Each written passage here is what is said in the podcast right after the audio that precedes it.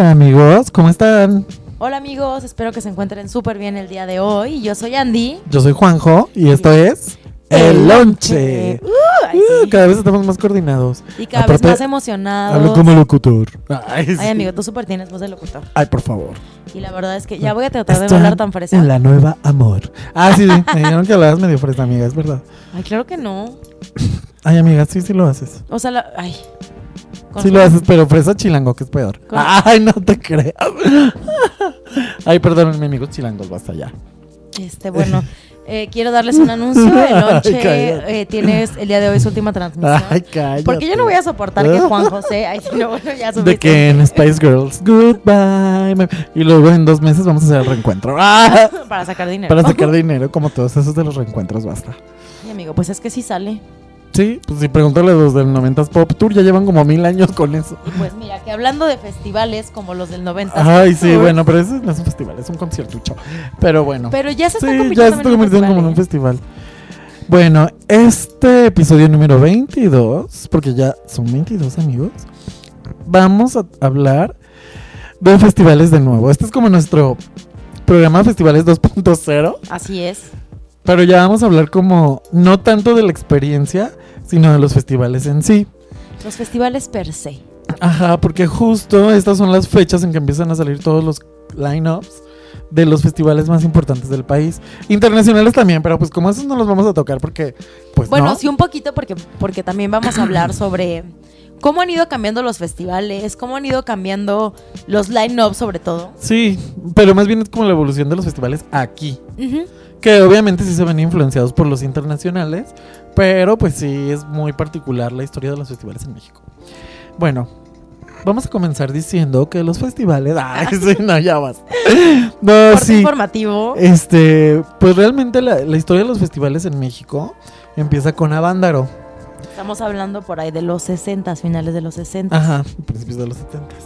Pero como ustedes saben, toda esa época en México, nuestros presidentes querían mantener a México en el obscurantismo. Aislado de Sí. todo. La realidad es que sí, amigos. O sea, todos esos presidentes eran felices porque decían que México era como una isla apartada. Por eso México siempre se caracterizó en todo el, este, el continente latinoamericano y hispanohablante ay, Hispanoparlante. por tener sus propios productos televisivos, musicales, es, de radio. O sea, toda nuestra producción en cuanto a comunicación era muy interna porque justo querían mantener a México en una onda súper eh, ñoña, Nacionalista, nacionalista, De las eh, familias sí, bien, papá, mamá. como la cartilla moral. Pero bueno, ese es otro tema que luego trataremos, que estoy muy molesto, pero bueno. Pero sí, entonces cuando hubo este festival de, Aban- de Avándaro, eh, pues sí, fue un gran escándalo. Ahí tocó Santana, tocó el Tri y muchas banditas que Estoy había. esperando mi camión en la Ay, basta, de la Andrea. Ay, Ay, amigo, no pues también soy banda, ¿eh? Ay, sí. Ay, basta. Yo ni siquiera conozco la DEO, pero bueno. Ay, Ajá. perdón. No, pero no porque no subo un camión, sino porque, Porque en Guadalajara no, hay- existe sí, no, la no existe la DEO. Allá es puro ETN, amigos. Pero bueno, basta. Y Primera Plus y Y uno Primera otro Plus. guajolotero, ¿eh? También. Pero fíjate que yo solo conozco la ETN y el Primera Plus. Los, es- es- los demás, si no te los conozco. ¿No te- amiga. ¿Nunca has ido a Nayarit en camión? No. Nunca he ido a Nayarit. De hecho, Ay, de lo que si te no es pierdes. la playa, no he ido a Nayarit. No te- de lo que te pierdes. Ahí basta. Bueno, amigos Nayaritas, un saludo. Este, el, el ojo de Dios está ahí. Ay, porque pues ahí están los huirraricas. Basta. Este, y bueno, después de esto, hubo justo una época en que toda nuestra música era una pelusada, amigos. Sí, justo, pelusada. justo era una época en la que todo, o sea, todos los éxitos que estaban en inglés los hacían en español, español. como con Pedrito Fernández cantando. Y yo nunca No, volveré a no, bailar. pero no, espera, porque fue eso. Y luego en los 70s vino el rock and roll. Sí, exacto. Bueno, estaba como a la par entre lo porque Enrique Guzmán y todos ellos también son muy sesenteros, setenteros. Sí, sí.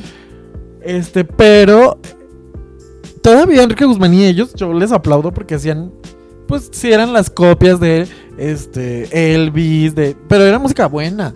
Pero no, yo me refiero ya a los ochentas. Ay, no, no, no, amigos. Sí, cuando por el eso te famoso, digo que Pedrito Fernández ah, sí, cantando cuando el famoso festival este Oti de la canción, ay, no, no, no, de donde vienen todos nuestros éxitos de señoras.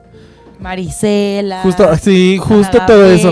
Ana Gabriel, Lupita D'Alessio, Dulce, este, Ariana, la cantante, Rocío Durcal, eh, X, X, miau, miau, miau. Eh, fue muy horrible esa época, porque realmente México se quedó muy Muy atrasado. muy atrasado, ajá. Mientras en todo el mundo había David Bowie y había Depeche y había mil sí, pues toda increíbles. esta contracultura de, de post-punk, de new Ajá. wave. Aquí tenemos a nuestros baladistas, o sea, no, qué horror. El único Oye, rescatable amigo, era pero- Juanga. Ay, sí. Ponga siempre. Sí, Juanga siempre. donde te encuentres. Bueno, Rocío Durcal también, la verdad. Ay, pero Amor. la verdad es que, o sea, está padre, sí, hay canciones que todo mundo no sabemos, como la de Porque eres un lobo, Lobo. un lobo que- bla bla bla, ya no me que acuerdo. Siempre ha vestido Piel de oveja de Dulce, la cantante. La cantante. no, Dulce María. Bueno, No. esa también es cantante. Ay, pero. Ay, no, qué pelusa. Pues bueno, este. Así pasamos muchísimo tiempo en México en donde quedamos como en un hoyo en, cuanto a la producción Hasta musical. que empe- porque también después de eso empezó a, re- a- a surgir el rock en español. Sí, de el rock en nuevo. tu idioma. Justo en los como noventas. Finales de los ochentas, Principios de los 90. noventas. Ahí fue donde con Kenny los eléctricos, este Caifanes. Bueno, que antes eran primero eran Jaguares o primero eran No, Caifanes. Sí, eran caifanes. Sí, eran ¿no? Caifanes primero, Ajá. ¿no? Bueno, Caifanes, Sombrero Verde, que luego se llamó Maná. Este, horrible. Este Verde Maná, saludos. Ay, qué asco. Qué asco, que ya parece Denise de Calaf, pero bueno. Sí, y sí parece. Y eh, justo ahí fue cuando, bueno, México como que dijo, ya, estamos hartos de todos estos baladistas asquerosos. Hagamos algo nuevo. Y estuvo padre porque dio paso a que México empezara a, a- a- a, um, seguir los pasos de los demás, ¿sabes? Sí, exacto. Y también creo que por ahí va la onda de que nos convertimos en followers y no en leaders. Ahí sí. Sí, en, las- en seguir las En tendencias. seguir las tendencias. Y que hasta ahora ha pasado, o sea, por ejemplo, se pone de moda el trap. Ah, pues bueno, ahí me Y yo a siento, amiga, que ahorita otra vez estamos como en una época de, de obscurantismo. obscurantismo. Sí. Ay, pues sí, No hay mucha producción mexicana que digas tú, wow, como en otros países. O sea, yo creo que sí, pero sí. O sea, pero pasa lo que siempre pasa. Es muy indie. sí, también. Muy independiente. Porque hay, hay, Digo, o sea, hay mucho. Hay sus excepciones también, por ejemplo. Como, como movimiento de música, la verdad es que, o sea, ¿qué tenemos? O sea, a ver, un, un cantante mexicano hoy que digas, wow, ¿Cantante? No, pues o no, banda. no. Que no sea la banda Limón. Ay, sí. Cállate, estúpida. No, por ejemplo, lo que sacó Porter últimamente se me hace muy lindo. Sí, que justo lo recomendamos una vez. Este, pues sigue Zoe, pero la verdad Zoe siento que Zoe ya murió. Ni brilla, Ajá. ni brilla tan lindo. Siento que murió ya muchísimo, Sí, sí, sí. sí. Eh, Fobia quiso sacar algo nuevo, pero también es lo mismo, eh, son es- esas bandas que vienen de, de ese Sí, o sea, porque evidentemente Café Tacuba los amo hasta Sí, Café siempre. Tacuba, Y son grandes Molotov, músicos. Molotov son grandes músicos. Los de siempre, pues. Los de siempre, pero como tal, Eli Guerra, mi amor. no hay. Pues sí, o sea, no, no se me ocurre nadie. No, nadie. Actual, así que digas tú que acabes de salir. ¿Quién? Sebastián Yatra. Ese ni siquiera es de aquí. ¿De dónde es? Es colombiano. Ah, pues mira. Perdí en el espacio, perdóname. ya Aparte, ese también está metido en el reggaetón. Ahí estaba sabroso, ¿eh? ¿Lo viste sin barba en la foto que subieron? No. De cuando se le sacaba el. Ay, sí, no. Sin barba no. Ay, no. Bueno, ya. Bueno, Estamos a ver, ya nos estamos divagando mucho, amigos. No, pero bueno, a partir de esto, este, pues ya saben, en, en alrededor del mundo siempre ha habido como estos festivales increíbles, como en Inglaterra Glastonbury, este, en Estados Unidos está eh, Coachella, Coachella, Lollapalooza. Lollapalooza, y México como que dijo, a y ver, muchos otros fabulosos de punk rock. ¿qué diablos está pasando con nosotros que no tenemos nuestro festival? Ninguno, no había ninguno, amigos, ninguno. Nada, nada, así O sea, a no ser que fueran los festivales organizados por las estaciones de radio, que fueron las primeras cosas a las que yo fui en mi vida. Pero no había- cuando tú fuiste ya existen otras cosas, ¿no? O sea, ya existe el Vive Latino, por ejemplo. A eso vamos. Pero bueno, yo que soy de Guadalajara, en Guadalajara no existen otras cosas. Sí, no. Pues bueno, a partir de 1998, pero amigos, vean cuánto tiempo tuvo que pasar. hasta el 98 surgió un festival Fabuloso. Ay, 100% mexicano. En cuanto a su organización, me refiero. Y en cuanto a concepto, nombre, todo que es el Vive Latino. Este festival que El se ha caracterizado. ¿La qué? Latindio, vive Ay, Latindio. qué malos, pero sí. No, no es cierto. Ay, no, Este, bueno. Y pues no, amiga, la verdad es que en Guadalajara no existía eso en el 98. Sí, no, incluso se, se armaban como los tours, digo, ya más adelante. Seguramente sí. Para que la gente viniera a estos festivales. Y la verdad es que a mí algo que se me hace súper interesante del Vive Latino, además de que de verdad, o sea, ya tiene muchos años de trayectoria. 21 va a cumplir ya. O sea, 21 años de trayectoria del Vive Latino, donde se hizo este concepto. Ok, sí hay, sí hay talento, ahí sí solo falta apoyarlo. No, pero de verdad fue como, Sí, ok, pues sí. vamos a apoyar estas bandas de rock. y vamos- Nacional. de rock y nacional y, de rock latino. Y vamos a exponenciarlas y vamos a hacer que la gente a la que le gusta esto, a la gente que es diferente, a la gente que no le gusta Enrique Guzmán, por así decirlo, Sí. pues tenga un espacio de recreación, un espacio donde pueda hacer ellos, donde pueda venir a bailar, donde Sí, pueda venir a cantar. Y, y este festival justo se identificó desde el inicio por apoyar todo lo latino. Por Exacto. eso era el Vive Latino. Y, y- y de cierta forma también por apa- apoyar lo indie.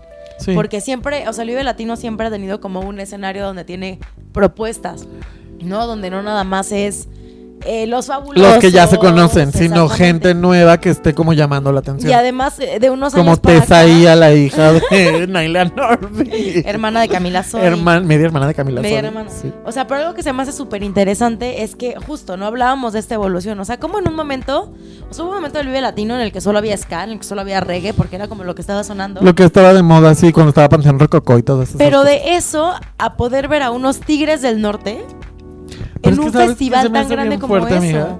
Que el Vive Latino siempre ha sido como muy coherente con su conceptualización desde el inicio, ¿sabes? Porque sí estuvo muy creada para la banda, para la gente. Para la, para la para, raza. para la raza, o sea, desde el inicio era como lo Rock que le gusta, roll. lo que escucha normalmente la gente. sí, el no querían el ser- vulgo. Sí, no querían ser como esta onda afresada, ni ni de nicho, ni Sí, como lo son otros ahora, no, no, ¿no? era como nosotros queremos ser lo que la gente escucha en las calles comúnmente, lo que con la gente este, se siente conectada, lo que la gente Porque cree, la gente escucha pobre no cree tiene en lugar. eso. Ajá, todo trun. eso. Sí, Entonces, justo. hace mucho sentido que cosas, bueno, no cosas, bandas como los Tigres del Norte estén ahí. Estén ahí. La no- Tesorito, la misma de Tesorito que estuvo ahí O sea, vez. los Tigres del Este, Norte fue la mejor experiencia que yo he tenido en el Vive Latino. Yo Mi tenía banda el mexicano. Yo tiene un rato que no voy al Vive Latino, pero Yo nunca fui- he ido, la fue, verdad. fue el primer festival al que fui de niña. O sea, me acuerdo que tenía como 13, 14. Que me fui con una amiga con la que siempre jalaba. Saludos, Fanny. Y de verdad, o sea, Fanny y yo estábamos así extasiadas porque Y a ver, estábamos amiga, viendo... cuéntanos quiénes eran los que veías en ese momento. O sea, yo me acuerdo que ¿A vi a quiénes Termo, vi a Chetes, vi a, vi a Austin TV, vi a Porter, vi a, Ca- vi a Disidente, Calle, vi a Calle seguramente. 13. No, nunca me gustó Vicente. Ay, qué horror. Vi a sí. Calle 13 y Que me es de mi tocó rancho, pero los odio. que los abucharon muchísimo. Estaban en un escenario súper chiquito y los abucharon muchísimo. Uy, después el exitazo que tuvieron, bueno. Exacto, este- pero estamos hablando de que de verdad era un festival que buscaba propuestas. Era cuando venían Babasónicos. Algunas noches, sí, sí, sí, Sí, totalmente. Sí, la verdad es que sí. Cuando venía Cerati. O sea, esos eran como los tops, ¿sabes? Y digo que en, Cerati, en algún... Café Tacuba. Ay, Café Tacuba, Molotov. que sí los Esos eran como los Molotov. headliners en Kinky, esa. En, Kinky. ah, Kinky que tuvo Plastilina. Plastilina Mosh. Ay, no, yo sí soy fan de Plastilina. la No, y sabes también que algo que se me hizo muy interesante, que justo Peligroso pop. hablando de cómo va cambiando el mercado, pues lo que tuvo que hacer el Vive Latino, a su vez también, también ha traído eh, bandas de no solo habla latina. Ah, pero eso ya fue más recientemente. Ah, totalmente, sí, estamos O sea- hablando unos cinco años para acá. De aquí ya nos podemos ligar a los otros, amiga. Después de que ya el Vive Latino tuvo años afianzando esta escena de la gente joven, de la gente que buscaba algo diferente. La rebeldía. de- del alternativo indie, como quien dice. Pues más, más yo creo Más que es más, más, más raza que indie, ¿eh? Pues sí, pero bueno, al final de cuentas, aunque sea raza, es una cosa Aparte más de- tirada hacia lo pop, o sea, no es alternativo. pop. Sí, claro. Ah, no, sí, es pop. A eso me toda la refiero. razón. Pero, pues no todo se quedó aquí, amigos. Después de esto, entonces sí fue cuando empezaron a surgir festivales ya más especializados. Ya más de nicho. más de nicho. Yo, por ejemplo, yo, yo, su merced. Ay, sí. no, ya basta. Este, recuerdo mucho que de mis primeros festivales era uno increíble que ya no existe, que se llamaba MX Beat, organizado por Malboro. Estaba bien padre. Estaba muy increíble, estaba incre, incre, increíble. Y había una super mega producción, obviamente, porque pues los de Malboro, tienen todo el dinero del mundo. Make it rain, baby. Pero bueno, este. Y bueno, este, a partir de aquí eh, empezaron a surgir estos festivales que decíamos. Por ejemplo, otro de los festivales que tiene más tiempo es el Corona Capital. ¿Cuántos años tiene? Pero aún así, el Corona Capital empezó en 2010. o sea, estamos O sea, hablando te que fijas empezó que de, 12 años de después diferencias muchísimo. que el Vive Latino. Muchísimo. O sea, 12 años después. Sí, pero también, como te decía hace ratito, el mercado fue cambiando. Sí, totalmente. Porque, o sea, antes de eso, Cuando empezó el o sea, como que lo que yo siento es que antes realmente tú conocías a Radiohead, tú conocías a Joy Division, o sea, digo, Las bandas más importantes. las bandas más importantes exponentes En ese tiempo, Blur, internet, Ajá, The o sea, re- realmente no, o sea, no había tanto internet como para conocer tantas propuestas como las conocemos hoy en día. Red Hot Chili Peppers. Entonces, de verdad, el internet vino a revolucionar toda, hasta la onda de los Sí, festivales, porque ya empieza a haber un fanbase más grande sí, de los esta- músicos. Palabra tan este, sobada en los últimos milenios. Ay, sí. Bien, a partir de que empezó el nuevo eh, siglo, Ujú, la globalización. La globalización. Sí, la realidad es que México, después de esta parte de oscurantismo, llega el Vive Latino y después viene la sobreexposición. Ujú. Entonces ya te- estábamos muy conectados a lo que estaba sucediendo afuera. Con MySpace. Sí, la verdad sí, con las primeras redes sociales, con el internet, que al principio era muy raro que la gente tuviera internet en su casa, después ahora es raro quien no tiene. Y sí, ahí empezaron a surgir estos festivales de nicho. El Corona Capital, sí, sin duda sí es un festival un poco más dirigido, bueno, más enfocado a hacer una versión muy pequeña todavía de un de un Coachella o de una cosa así. La verdad es que eso es lo que quieren, siempre A han que querido como tirando. lograr. Ajá. Que es una un festival que sí, sin duda también es como alternativo, pero este se da oportunidad de traer también gente un poquito más pop. Pues como lo hace Coachella, que de repente está Beyoncé ahí que dices que Sí, o que de repente está Bad Bunny. A mí, lo, a mí lo que me parece bastante bueno, la verdad. También Corona Capital así, pues esta última edición del año pasado que estuvo Robin Williams. Sí, o sea, porque es lo que te digo, se tienen que ir actualizando conforme al mercado lo demanda. Porque si se quedaron en festivales únicamente de música rock en español, pues ¿qué sería el Vive Latino? Sí. O sea, ya la gente va creciendo y cuando te vuelves ruco, ya qué huevo ir al festival No, porque te duele la espalda y te quieres quedar hasta atrás. Y como pasa en todo, amiga, ahora todo está súper segmentado. Entonces, cada nicho tiene su festival. Casi, Sí, casi. sí, sí, sí. Porque, bueno, aquí está este Corona Capital 2010, ¿no? Y luego tenemos también festivales muy increíbles como Pal Norte, Pal Norte, que, que está desde el 2012. que la verdad es que eso es Que es de Monterrey. Yo no me, o sea, yo me acuerdo, al Pal Norte lo ubico desde hace como cinco años. Sí, pero miren, aquí, este, nuestras notas, nuestra producción, ay, sí, encontró, nuestro jefe de información, ay, encontró que está desde el 2012. Seguramente era un festival muy pequeño.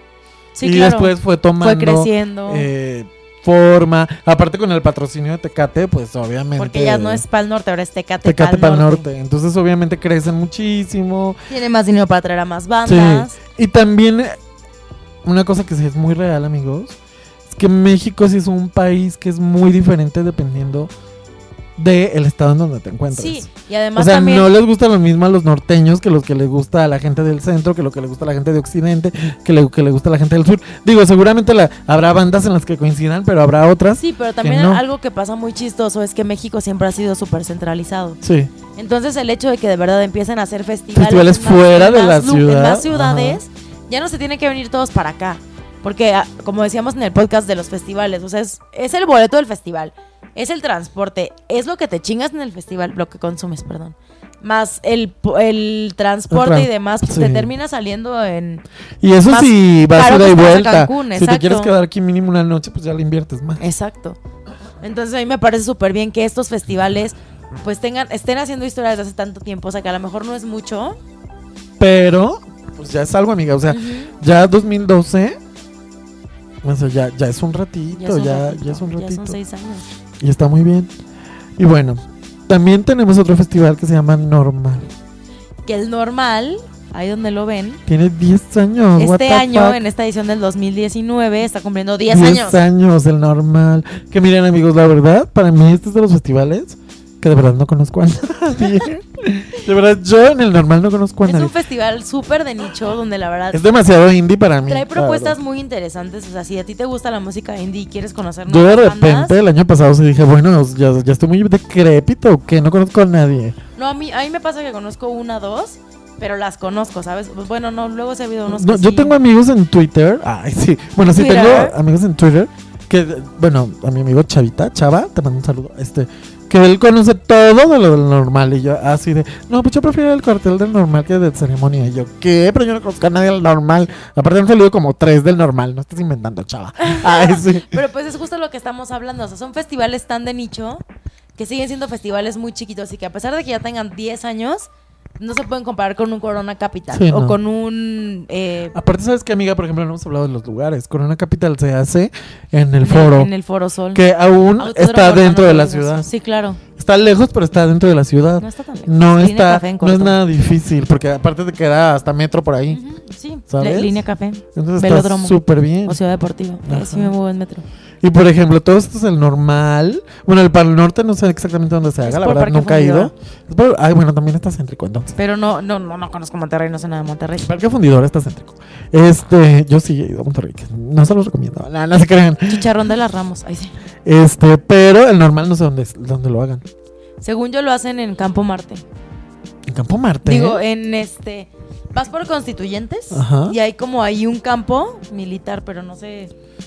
Ay, sabe. Ahorita les confirmo. Pero bueno, si está dentro de la ciudad también qué increíble, porque luego también uno viajar millones de años luz. Ay. Pero, o sea, pero yo siento que, por ejemplo, también hay muchos festivales como. Eh, como, el Baidorá, justo.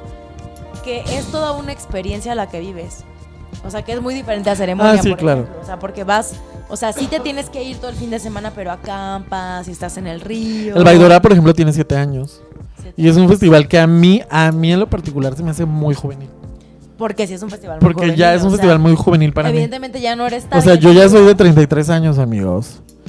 O sea, Eh, la pero verdad te ves es más que- joven. Digo, ya sé que aparezco 16. pero- Ay, sí, ay, sí. 26. Bueno, 26 sí. Pero la verdad es que no, o sea, el Baidora de verdad. De Baidora sí ubico un poquito más banditas que van. Porque sigue siendo más mainstream. Pero aún Normal. así digo así como, ¿qué? O sea, la mitad ubico, la mitad no lo ubico. Va puro mocoso que quiere irse a encuerar ahí al río. Porque este lo hacen en un río. ¿Dónde lo hacen, amiga? En las estacas. Ah, sí, porque aquí, como ustedes sabrán, ay, sí. Bueno, no saben, pero yo se los voy a decir. Andrés es muy fan del Baidora. Mira, fíjate que yo sí fui varios años al Baidora y fue un festival que, que disfruté muchísimo. Se me antoja muchísimo ir este año, pero algo que sí es bien cierto es que uno ya no está para pasar incomodidades. Sí, no. O sea, o sea, en un principio ir a acampar me la pasé súper chido. Evidentemente me paraba súper temprano para alcanzar agua para bañarme y así porque no me gusta estar sin bañarme. Pero, para empezar es un festival para atascados. Esa es otra cosa también. Hay festivales que son más drogadictos que otros. Exacto. Sí. No tanto como Mutec, pero sí es una... Ay, bueno, pero es que Monte que es electrónico hacia el Pero top. sí es un atasque. O sea, por ejemplo, hay un DJ muy chingón que me gusta mucho que va a tocar de 6 de la mañana a 8 de la mañana. Qué miedo. Que evidentemente en tus 5 es como la nueva versión de aquellas famosas rapes de cuando yo estaba adolescente. Sí, es un, o sea, Baidora es un rey fresa. Mm, sí, sí. Pero ¿qué pasó? A mí, bueno, en mi, humilde opinión, y no quiero sonar culera, pero sí en el último Baidora que, que fui, que fue hace dos años, sí, hace dos años, ya lo sentí muy chaca. Ay, amiga, y O luego sea- dices que no eres presa. No, no, no, no, no, o sea, pero o sea, independientemente de si me dicen presa o no me dicen presa, lo que sea, como que era un festival chiquito. O sea, sí había Sí, era más de nicho y cada vez se va haciendo más Y cada vez se va haciendo más grande, más Sí, grande, pues, más grande. Y de verdad, tú sabes cuando vas a un festival quién es el cabrón que te va a sacar el celular. Sí. Y no, y no por cómo se vea, sino por su lenguaje corporal. Que está al tiro viendo, viendo las bolsas, viendo esto. Y, y llega un punto en el pasado que yo fui que yo sentía que había muchos güeyes y sí, que, que se esperaban Que iban a que, eso. a que los morritos estuvieran hasta la madre Para robarles robarles cosas. Entonces, pues, pues a mí la verdad sí fue algo que dije como, ay. No, aparte eso de ir a acampar, ay, no, guau. No, no, Pero no, ahora. ¿qué es lo que está haciendo Baidora? Que ya también te ofrece Paquetes. paquetes con estadía en el hotel que está al lado o con un camping más chingón, más cómodo. Mm. Porque pues obviamente pues se van adaptando a sus mercados y a las Pues sí, claramente. Y bueno, otro festival del cual ya mencionamos hace rato es el Ceremonia, que también tiene siete años, cumple este Sí. año. A mí me parece que he ido He ido a todos. A todos los ceremonias he ido. De estos amigos yo solo he ido al Corona Capital. Aún no. No, yo la verdad, ceremonia a mí sí me gusta mucho. No me encanta que sea tan lejos, no me encanta que sea en Toluca. Ajá, esto que sea en el Foro Pegaso, frío. basta. Porque, fíjate, a mí lo que me pasó las primeras dos Que veces. por cierto voy a ir a ese, amigos. Más rápido que hay un hablador que un cojo. Es que hacía muchísimo frío y luego llovió. Y Ay. entonces el lodazal, y entonces pues uno no estaba preparado para esas temperaturas. Y la pasé muy mal, muy mal. Ya hasta que me medio empedé, ya me la empecé a pasar bien porque se me quitó el frío. Pero es un festival al que neta tienes que ir súper bien preparado, súper bien tapado. O sea, yo no entiendo las morras que se van encueradas al ceremonia. Ay, no, Mis respetos y qué superpoder tienen a, a resistir al frío. Pero yo me voy como oso Oiga, polar, ¿Has eh. visto ese meme de que la putería no reconoce estaciones del año? Güey, me urge, me urge, porque neta sí digo como, ay, me vería súper bonita con esto, con esto, con el otro. Pero no, o sea, yo no me gusta el frío, entonces me llevo que el jean, que el doble calcetín, que los leggings abajo. Y fíjate que el ceremonia yo siento que está más in between. Está entre el Corona y un normal, por ejemplo. Ah, totalmente. Está como entre esos dos. Ni es tan indie, ni es tan mainstream. Pero es que, es que antes el ceremonia sí era mucho Sí, más era más indie, sí. Pero pues sí, sí. porque yo recuerdo ver los primeros carteles eran mucho más indie. O sea, digo, sí te traía un Justice, pero también te traía un Nicolás Yar.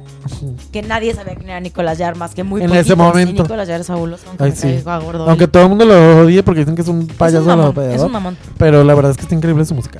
Y bueno, ya para terminar este con esto de los festivales, tenemos otros dos. Trópico Ay, Que Trópico siempre he querido ir. es como de los más jóvenes.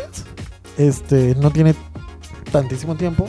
Bueno, 2013, tampoco está tan joven, ¿verdad? Tampoco está tan joven. Pero, pues, este, este lo siento muy playero. Ay, sí, Fíjate porque que- se hace en Acapulco. Siento que que, es como muy chairo este. No, hombre, Trópico ¿No? es lo más fresa del ¿Está mundo. fresísima? Trópico Ay, está no, fresísima. basta. O sea, Trópico van todos los mis reyes que les gusta ponerse hasta el, hasta el dedo. Y cuando, tal? bueno, o sea, yo nunca he ido, pero me han contado. Yo quería que ir a uno que estaba mi amor de Vendra Baja. Lo que me han contado mis amigos que han ido es que es un festival de gente muy bonita. O sea, que de verdad hay muchísimos guapos, muchísimas guapas. Pero la música sí es como medio más folcosa. Siempre tienen Pero, pero, gente como entre relax y porque está en la playa, pero está en la también tienen el atasque a todo Sí. lo que da para acabar Sí. a las 10 de la mañana. Eso sí. O sea, es Bueno, pero casi todos los festivales te tienen que tener al menos uno que sea como el atasque. Casi todos. eso sí.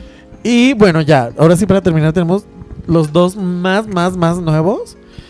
El Katrina, que es en Puebla. Ay, sí, que ese apenas está figurando, ¿no? Sí, Pero bueno, está bien que los, Indio que los Katrina. pipopes tengan sus festivales. Sí, sí ese, ese es como una, siento que yo es una versión chiquita del Vive Latino.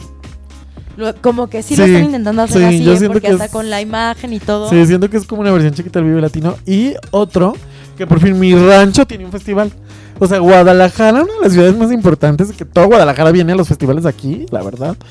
Apenas tiene un festival. El un Corona festival Capital, grande, Guadalajara. porque antes tenía el Coordenada, Ah, sí, tenía Coordenada y también tenía un Motorrocker. tuvo el Cloud Blue. Sí. Sí, la verdad es que sí, pero por primera vez tiene un festival ya como más grande, que es el, el Corona Capital, este, Guadalajara, 212. y apenas, esta va a ser su segunda edición. O sea, apenas el año pasado fue Y la la, verdad es que el cartel está bueno, ¿eh? Sí. O sea, sí, está mucho mejor que el del Roxy. Sí. Ay, bueno, pero es que el Roxy lo que quieren es levantar el Roxy otra vez. Pero bueno. Pues así está, amigos. Esto es lo que tenemos en cuanto a festivales. ¿Ustedes qué opinan? ¿Cuál es su favorito? Yo digo tosiendo a usted, ¿Qué opinan de los carteles? Porque yo he visto mucha gente quejosa por los carteles. Entiendan que si no les gusta el cartel es porque Pues ya no no, son vayan y target. ya Ya, también. no son target. Sí, yo, por ejemplo, a un normal no iría. A un Baidora no Yo iría. iría a un Baidora, yo iría a un ceremonia. Yo, yo iría, A yo ceremonia sí- porque ya tengo boleto. Yo sí iría a todos, la verdad. Si tuviera dinero, iría a todos. A los trópicos, fíjate que eso sí iría. Ay, ¿sabes a mí sí- qué me pasa siempre con Trópico? Pues como es en la playa, digo como, claro que para diciembre voy a Y eso que yo no soy tan fan de la playa, O ¿eh? sea, digo, como voy a tener el cuerpazo, no sé qué. Ay. Llega octubre y digo como, ay, no, no, voy a ir a Trópico. Ay, qué tonta. Basta, porque luego Para- la gente me pregunta que si eres tan obesa, Voy a porque te la pasas mi quejándote de ahí para, Ay, basta. para poder lucir yo me voy a poner mi tanguini, ¿o qué? ¿Cómo se llama el de...? El Ah, de- el de, de este... Ay, sí, no, bueno. Bueno, entonces ya. Ustedes coméntenos cuál es su favorito, a cuál irán. Los vamos a estar reportando desde, lo- desde los que nosotros vayamos. Que todos, la mayoría son marzo. Abril. Desde febrero hay. Febrero, marzo y abril son los meses para el Para el festival. para los festivales, más marzo y abril que es primavera, Sí, y ya después pues empieza la otra oleada para Ajá. más para noviembre. más para final de año. Pero pues bueno, aquí los dejamos con esta increíble canción y volvemos.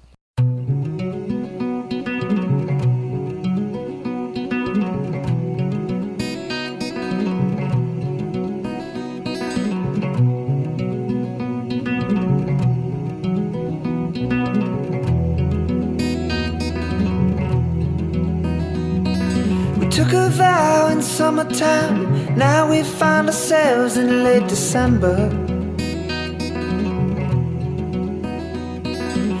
I believe that New Year's Eve will be the perfect time for their great surrender. But they don't remember. Anger wants a voice, voices won't sing. Singers harmonize till they can't hear anything.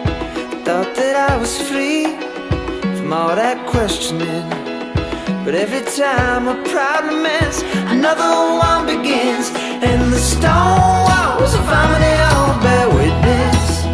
Anybody with a word in mind can never forgive the sight of wicked snakes inside a place you thought was dignified. I don't wanna live like this, but I don't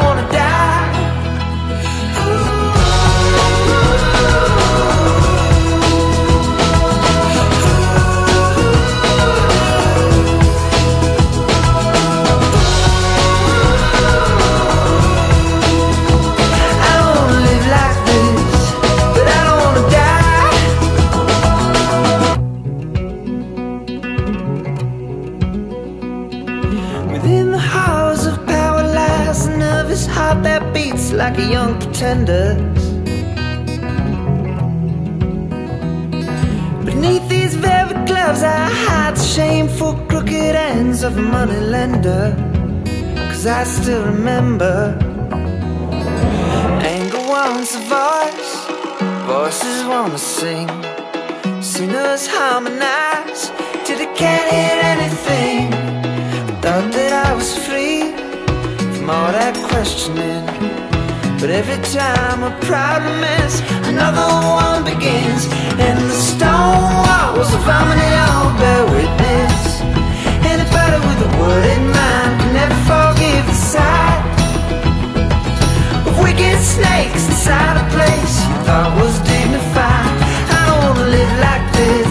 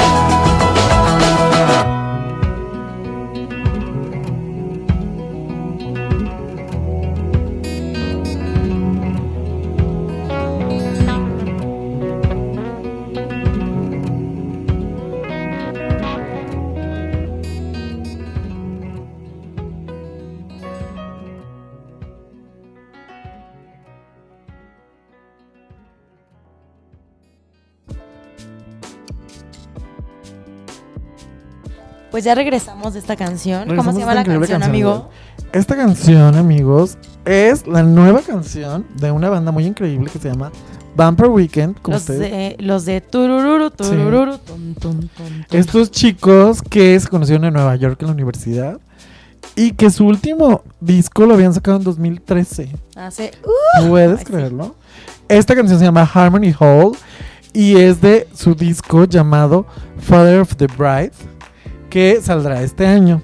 Como ustedes saben eran cuatro integrantes y ahora ya nomás son tres. y ahora nomás son tres porque desde el 2016, bueno desde el 2000, sí, 2016 se salió Rostam, quien era uno de los principales arreglistas y bajista y Vocalista, tecladista y cantaba. vocalista, era todo. Y las malas lenguas cuentan, amigos. Con esto empezamos la sección de chismes. Obviamente. ¡uh! Que él andaba con Ezra Koenig, el, el vocal. vocal principal. Cuentan, porque cuando se salió Rostam, hizo una canción eh, de corazones rotos gays. Pues ese es el chisme, quién sabe. Eso solo lo, lo saben ellos dos. Yo la verdad creo que sí. Porque si no, no lo encuentro de otra este, razón para que se haya salido. Porque sí se salió así como súper abruptamente. Y de hecho ya si no hablan nada para nada el uno del otro. Como que cortaron totalmente relación. Pero bueno, ¿qué les pareció esta canción? A mí me gustó. Sin embargo, siento que sí hace falta Rostam. Porque Sí, es que se es que los otros son como muy folcosos, ¿sabes? Siempre, siempre, siempre. De hecho, la música de Vampire Weekend siempre es como un rock como medio ñoñón. Ujú. Y sin Rostam se sienten muy folcosos. Como un folk medio de, de película de Wes Anderson, hagan Sí, cuenta. exacto. Y, y Rostam, el disco que sacó, porque ya sacó un disco el año pasado, sí, es súper este, como experimental, sonidos súper electrónicos. Y esa parte era la que le daba como Como que lo hacía diferente un a beat diferente Vampire a Vampire Weekend. Weekend. Pero bueno, escúchenlo y ya opinen. Exacto, y pues el amor duele. El amor duele, amiga. Y deshace bandas. Y pues mira, deshace todo. bandas, hace que luego uno se mude de las ciudades, pero bueno, X. Saludos a. Ah, no te Ay, creas. basta. Este, pues bueno, este fue nuestro primer chisme de la semana. Nuestro segundo chisme de la semana, la verdad es que seguro ya todos lo saben, pero Ay, nos sí, vale. nos vale porque ya mucha gente vi que tuitea o postea así ay, ya me tienen harto con los Oscars y todavía ni son.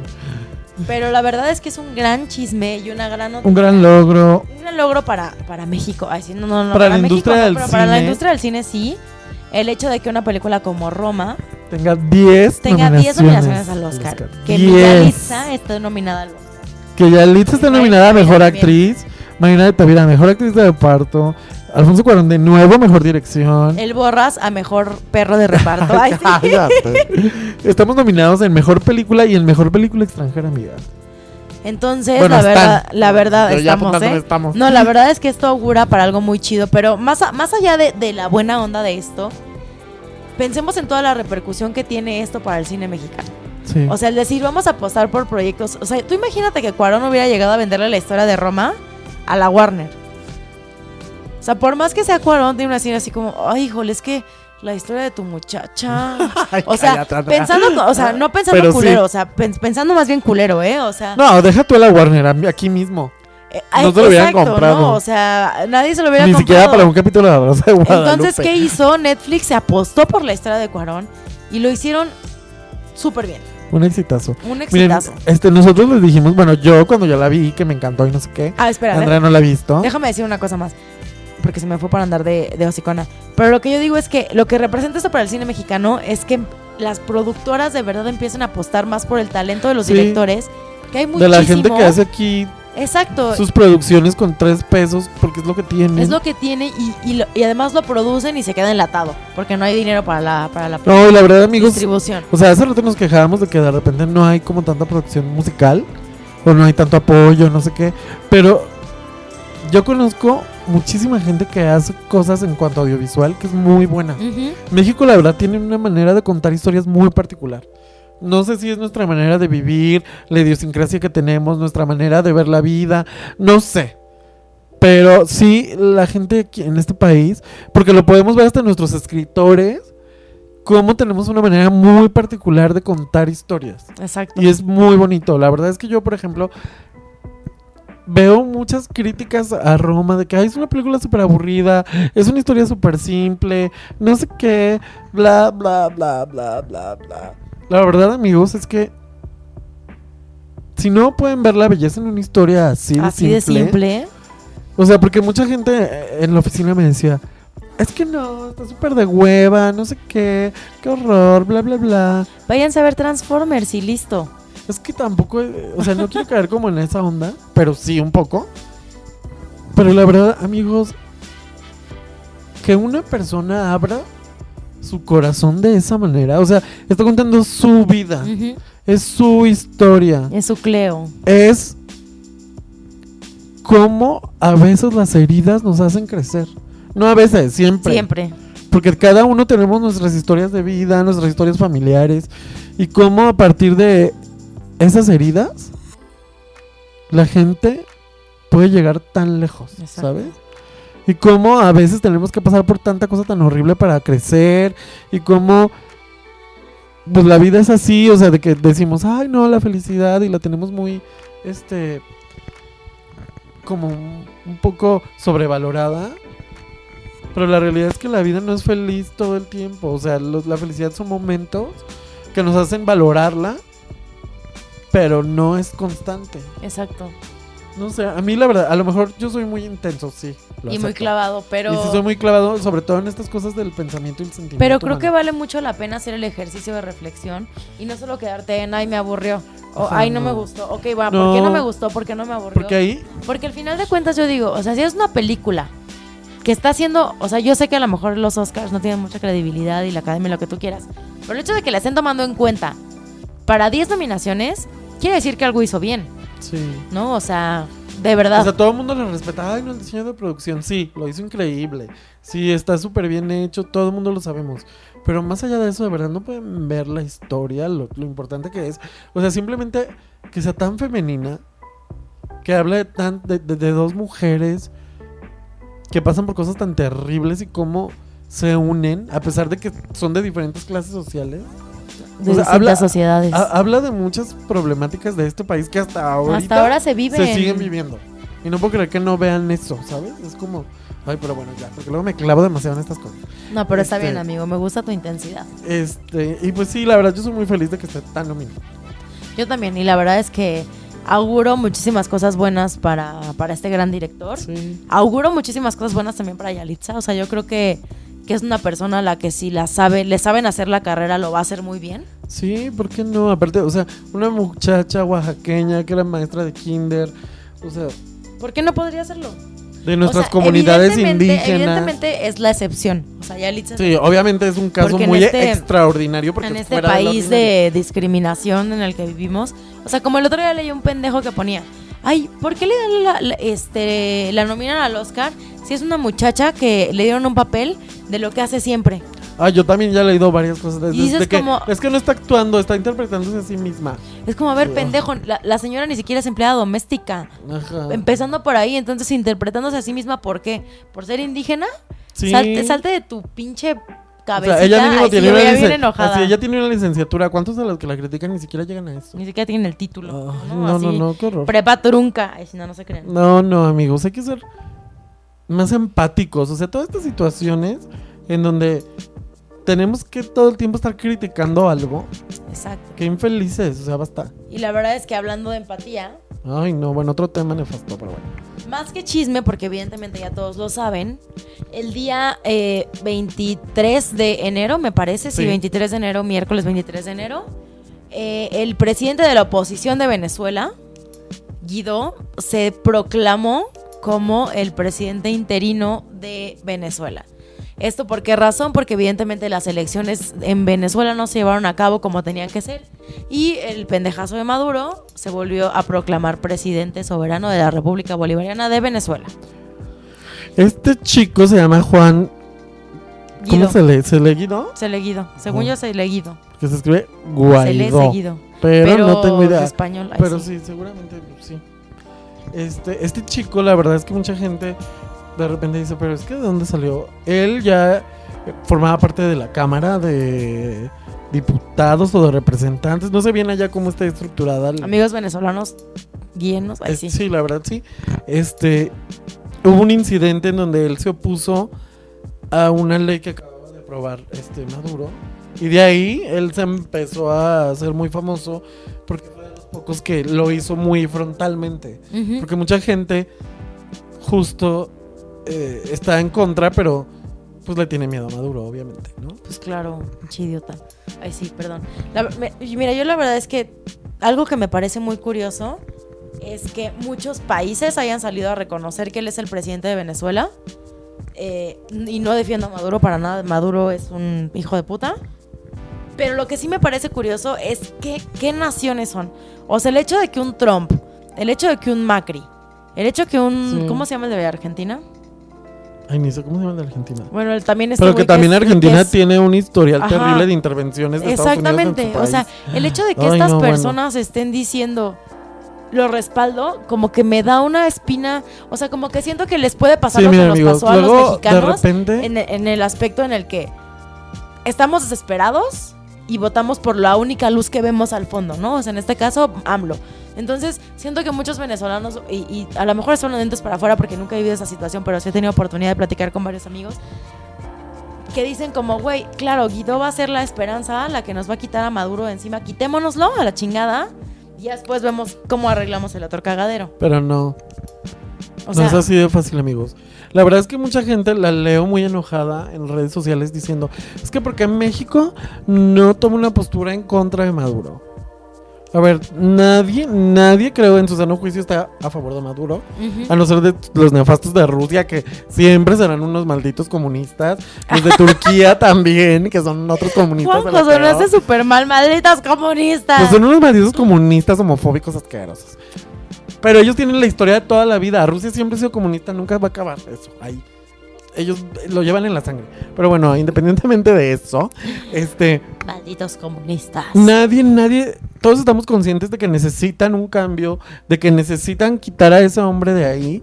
Nadie merece un gobierno opresor, nadie merece un gobierno que prive a la gente de las necesidades más básicas, pero también no se merecen un intervencionismo como el que Trump quiere hacer, ¿sabes? O sea, amigos, seamos súper conscientes y súper honestos con nosotros mismos. Esas grandes potencias no están interesadas en un En país como. Venezuela O sea, y su situación política nomás de a gratis. ¿sabes? exactamente. O sea, ¿cómo te explicas que, que, o sea, Trump, ¿qué puede hablar de empatía si le valió madre si shutdown dio el, el gobierno a Estados Unidos? Simple y sencillamente porque no Sí. querían pagar el muro. Andrea, no te ves tan lejos. Si hace unos meses estaba encarcelando niños inmigrantes. Exacto. Nuestros niños inmigrantes. Nuestros, y los, o sea, nuestros niños latinoamericanos, porque no nada más son mexicanos. O sea, eh, no puede ser. Justo hoy vi un cartón que dije, esto es 100% real. Donde estaba Trump dibujado y decía, oh sí, yo reconozco al nuevo presidente de Venezuela. Y a un lado de él estaba parado, ¿qué crees? Dibujado más bien, una torre de petróleo con la bandera de Venezuela. Porque Trump obviamente tiene intereses económicos ahí metidos. Sí, hay muchos intereses económicos y Trump y más gente. O sea, yo la verdad lo que no quiero es que vayan. Bueno, ay, bueno.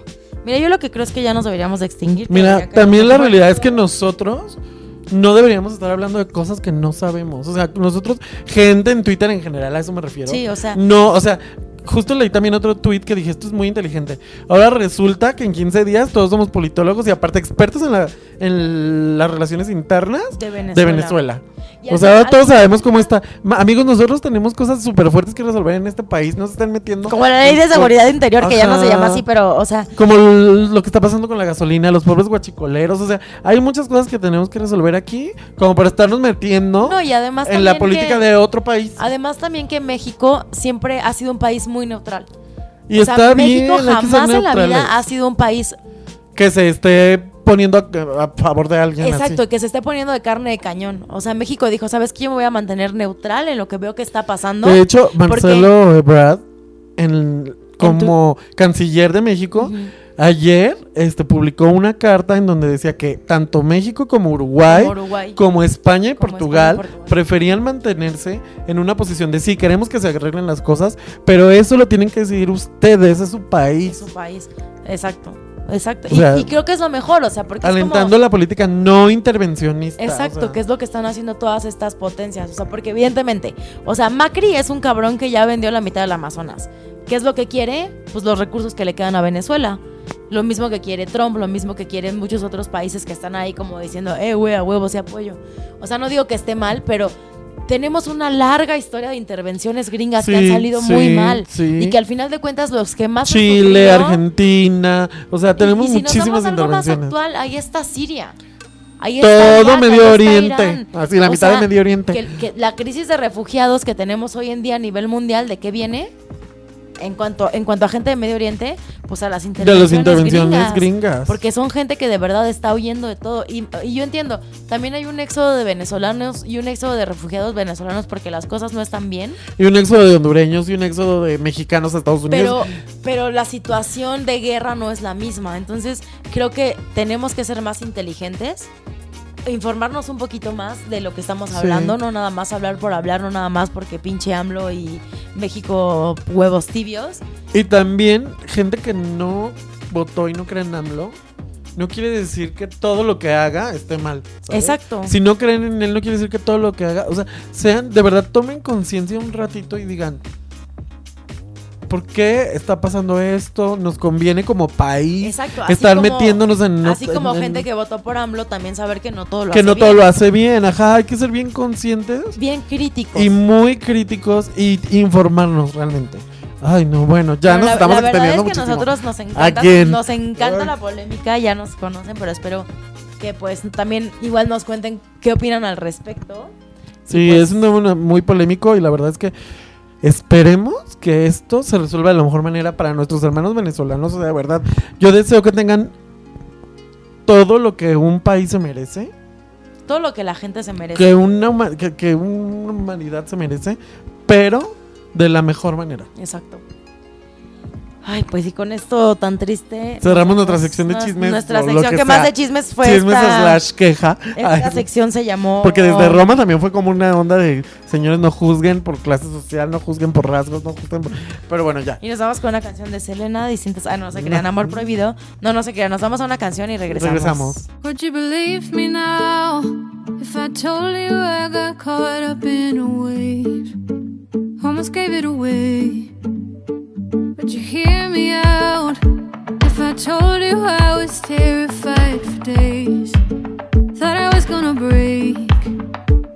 Oh, I couldn't stop it, tried to slow it all down. Crying in the bathroom, had to figure it out. With everyone around me saying, You must be so happy now. Oh, you keep reaching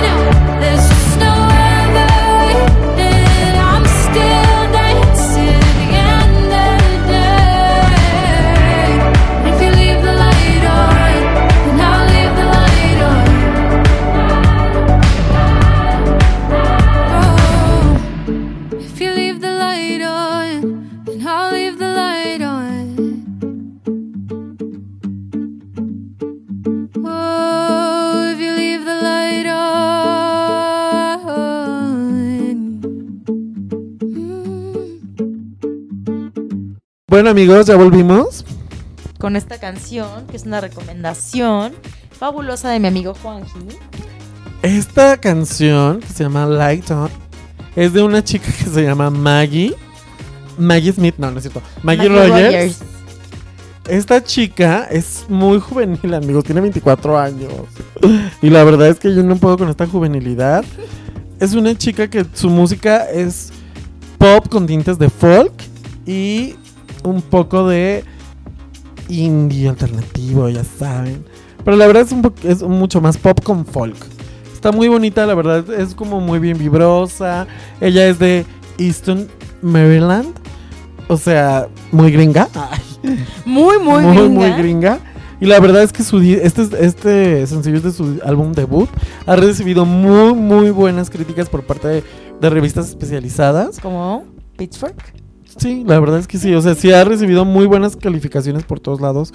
Porque el hecho de que un género tenga como clasificación pop no quiere decir que sea malo. Exacto. Más bien nosotros estamos acostumbrados a escuchar pura pop basura. Porque somos unos juzgones además. Ajá.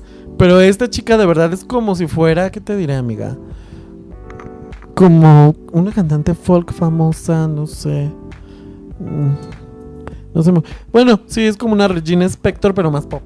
Más popera. Como una onda así. Sí, la verdad es que sí creo, sí creo que vale la pena echarle una oreja a su disco, que me está en todas las plataformas. Sí, Y además, tiene ondita, ¿eh? Tiene bastante sí, ondita. sí, es muy, muy linda la es chica. happy. Y le digo que la música es muy bien vibrosa. Porque a veces luego también uno tiende a hacer. Bueno, yo solo tengo dos moods. O me voy muy al pop bailable.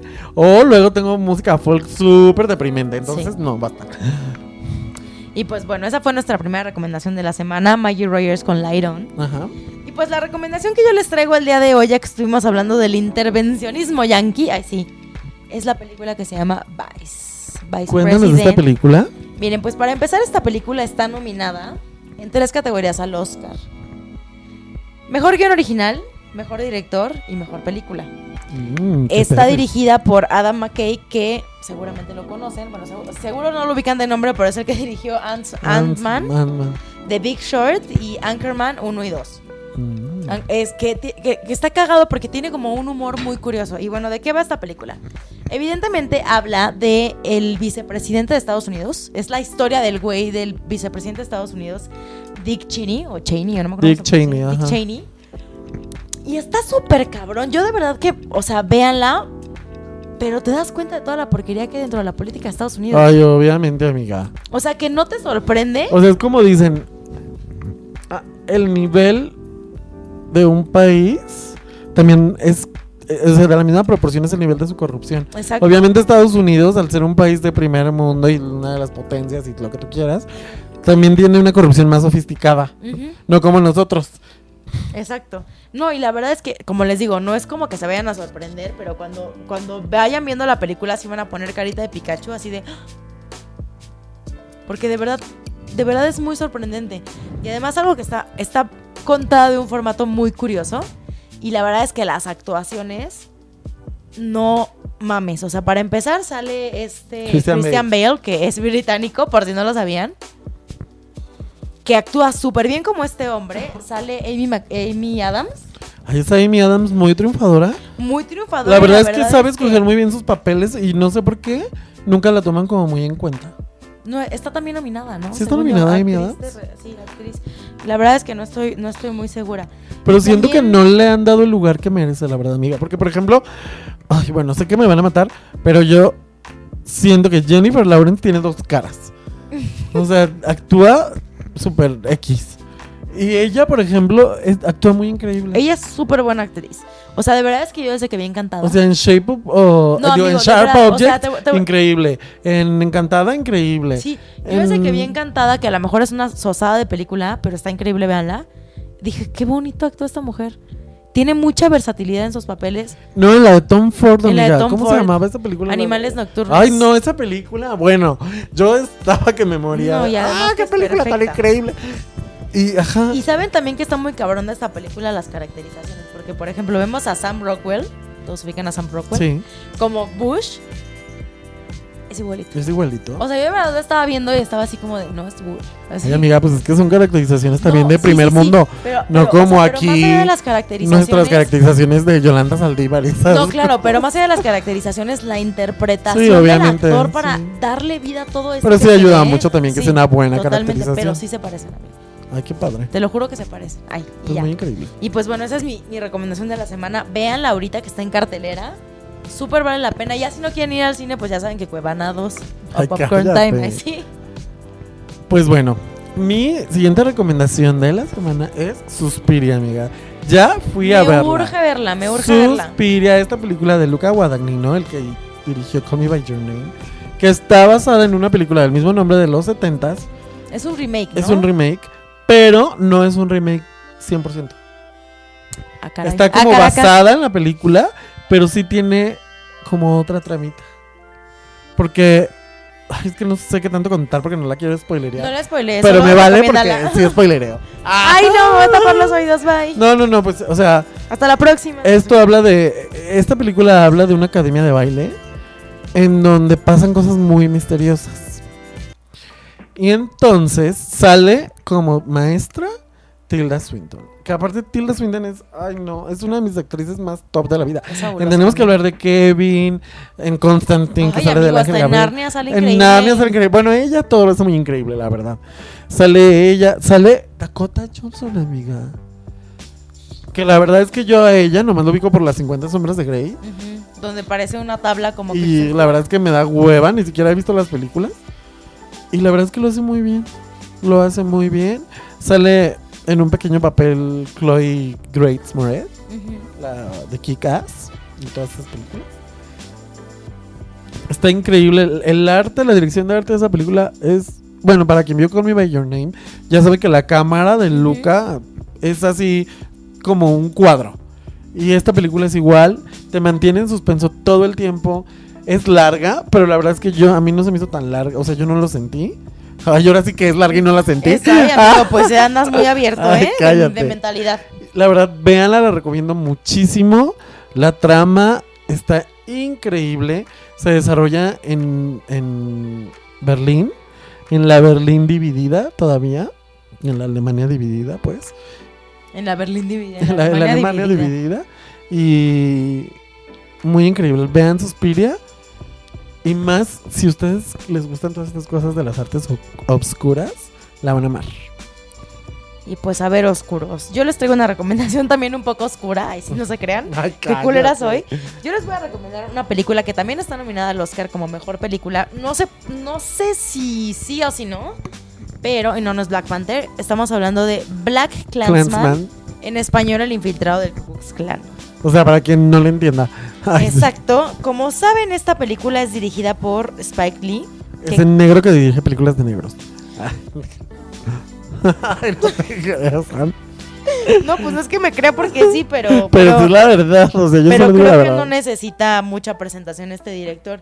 La verdad es que esta película, ah, para empezar, está basada en una historia real. No sé si ustedes sabían eso. Sí, sale Adam Driver, O sea, Kylo Ren, ahí sí. o sea, el de Girls, que no me acuerdo cómo O se llamaba en Girls. Kylo Ren. Este, sale eh, el actor que da vida al personaje principal que se llama John David Washington. Laura, Har- Laura Harrier, que está súper bonita y su afro está fabuloso. Y habla del primer policía afro, Mm, afroamericano. afroamericano. Y lo que está más cabrón es que en esa época que estamos hablando de los 70s, los negros eran basura para Estados Unidos. Sí, pues. O sea, sí, hasta la fecha. si hasta la fecha son unos culeros con ellos, pues en ese entonces había una discriminación mucho más cabrona, ¿no? Estaba todo este movimiento de vamos a unirnos como negros, como hermanos, que tiene un discurso bastante interesante, bastante interesante desde el punto de decir, güey, eres quien eres. Y no porque un blanquito, ay sí, no porque un blanquito te Ay, venga a decir tú. que eres feo. Tenemos triunfos robados en donde sale esta Hayden Benetieri que le dicen blanquita. No, pues, o sea, pero, pero la- es, es real. O sea, yo, por ejemplo, no me identifico como blanca. Yo me identifico como mestiza porque es lo que soy. Sí, todos aquí somos latinos mestizos. Eh, eh, Y mis caderas no Mm. mienten. sí. No, no, no, pero, pero tiene un discurso muy chido. Entonces, es la historia de cómo un güey policía Yo me negro como segregado, segregado logra infiltrarse de una manera, pues, no tan lista, pero me, me imagino que en ese entonces la Chistosona. gente era más, eh, más Eran todo el mundo, pues, digámoslo de una manera. inocente. Ajá, de una manera feliz. Ay, de una manera. no es inocente la palabra que quiero decir, pero no me, no me voy a acordar. La gente era como. No tenía tanta Más bueno, crédula, no tendría tanta gente, malicia, Había gente culera, sí, porque estaba el Sí, obviamente pues, sí. Pero se logra infiltrar él siendo un negro. Y entonces mandaba a un blanco de la policía a hacerse pasar por él mientras él hacía Y él nomás hablaba por teléfono. Ajá.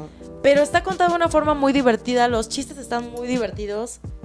Y amigos, el mensaje que deja esta película, ay sí, Joe Es que Rose, es lo que te digo, vamos otra vez como a lo de Roma. Son películas que están tratando temas de hace 30 años que Ujú. siguen vigentes, ¿sabes? Es ridículo. Exactly. La verdad es que muy recomendada. Igual siguen carteleras. No la vean doblada, por favor. Véanla en inglés. No, amigos, doblada nunca. Ay, Ay, mira, que yo creo que luego tú hasta te la comes. ¿no es cállate, estúpida. Y pues, es todo por nuestras recomendaciones de esta semana, porque esta semana nos hemos alargado. Nos hemos alargado muchísimo, amigo. O sea, llevamos como 40 mil minutos aquí. Pero bueno, Los amamos muchísimo. los amamos. Gracias por toda la interacción que están teniendo ya en nuestras redes. Vamos a seguir poniendo ahí pues los artículos más interesantes de la semana. Ya saben, Todos los nuestros chismes que nos posteitos. encontremos, Sí. las recomendaciones. Recuerden que estamos en iTunes, Spotify y SoundCloud. Escuchen el episodio pasado y síganos en Twitter, Instagram y Facebook. Y SoundCloud también, si gustan, si tienen. Ah, sí, también síganos en Ahí todo lo síganos en demás. donde quieran. Denos mucho amor y nos escuchamos el próximo martes. Chao. Thank you.